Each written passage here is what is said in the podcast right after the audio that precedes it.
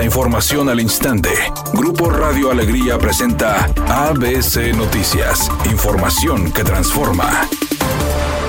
¿Qué tal? Muy buenas tardes, esta es la información. Mientras frente a las oficinas de la Conagua se han desmontado en tiempo récord árboles y vegetación del río Santa Catarina, siete kilómetros adelante los cerros de basura formados por tiraderos clandestinos siguen creciendo impunemente. En la zona de las Sabinitas, municipio de Guadalupe, carretoneros y camiones de carga arrojan todo tipo de escombro y basura al lecho de este pulmón urbano, usando tres accesos que tiene el tiradero clandestino, al argumentar que tienen como datos de Conagua para sus asentamientos y regulares, algunos habitantes instalaron criaderos de animales y aprovechan para cobrar a carretoneros o camiones que acuden a tirar desechos. En la calle Juan Garza de la misma zona se forman veredas donde la tierra y las piedras se fusionan con restos de plásticos, escombro, envases, vidrio, ropa y hasta muebles que van bajando hasta el cauce donde corre el agua sumamente contaminada. Además, cerdos, caballos, gallinas y cabras pasean libremente y dejan sus desechos en la vía pública. Otra fuente contaminante es la quema de basura o de cableado para extraer el cobre, lo que representa un riesgo para la salud de los vecinos desde hace más de 10 años y ya provocó 18 incendios en lo que va de 2023. Así lo informó el comandante de bomberos de Guadalupe, Ismael Duarte.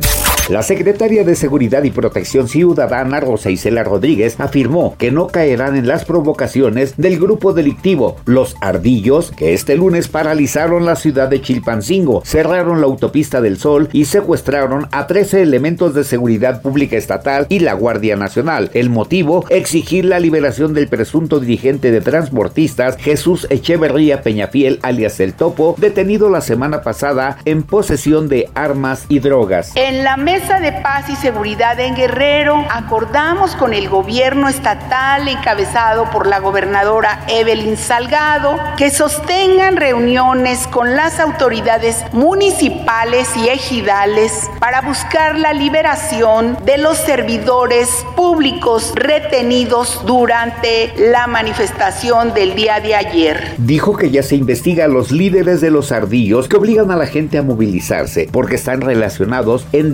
delitos del fuero común y fuero federal.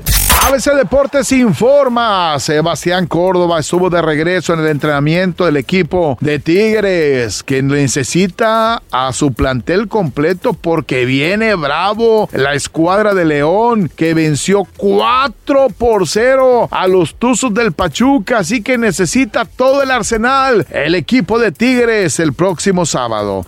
La cantante Alejandra Guzmán fue cuestionada acerca de la boda de Michelle Salas y dijo que a ella le encantaría ser invitada y compartir este gran momento con su sobrina, pero que hasta el momento nadie la ha requerido a la celebración. Dijo que seguramente la novia está ocupadísima con todos los planes y que pronto le llegará su invitación.